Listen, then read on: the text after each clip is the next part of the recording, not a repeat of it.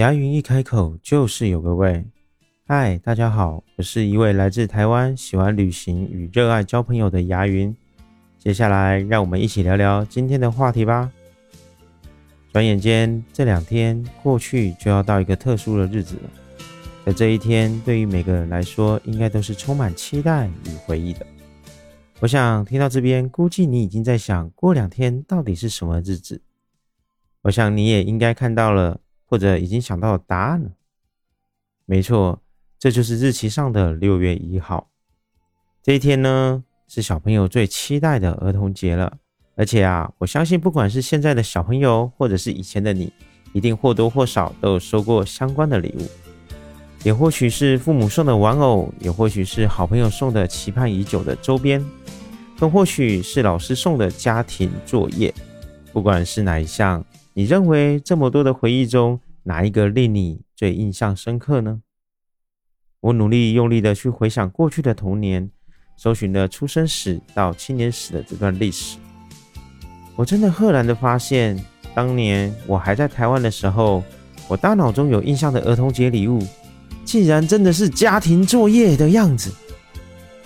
我想到这啊，我就开始回忆，怎么会这样呢？我的天哪！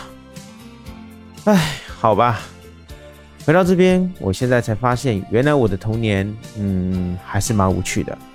既然只有作业卡在我的记忆当中，当然，嗯，想想自己还是挺好笑的，对吧？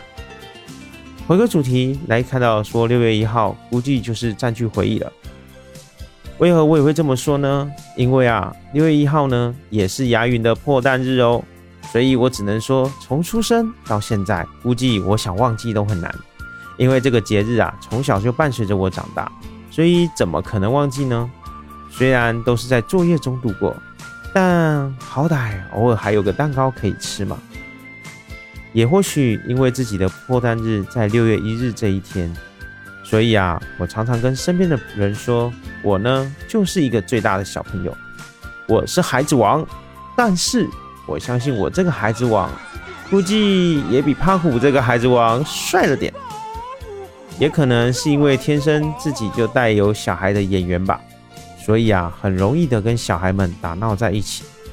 我认为这是上天赐予我的一种节日性的特殊能力，估计也许可以当做是一种异能。当然还好，对社会没有危害。所以，嗯，还能在这里跟你聊天，没有被抓走去研究。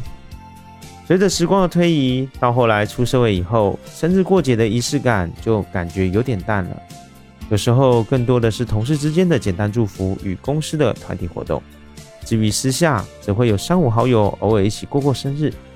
所以仪式感感觉好像已经没有那么强烈了。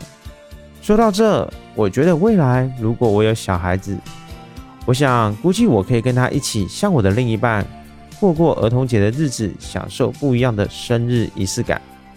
说到这个，我等着你跟我一起分享过往六月一日的这个儿童节，你又是怎么度过的呢？希望你能够找回最初的自己，乘风破浪的你将会一如既往战无不胜。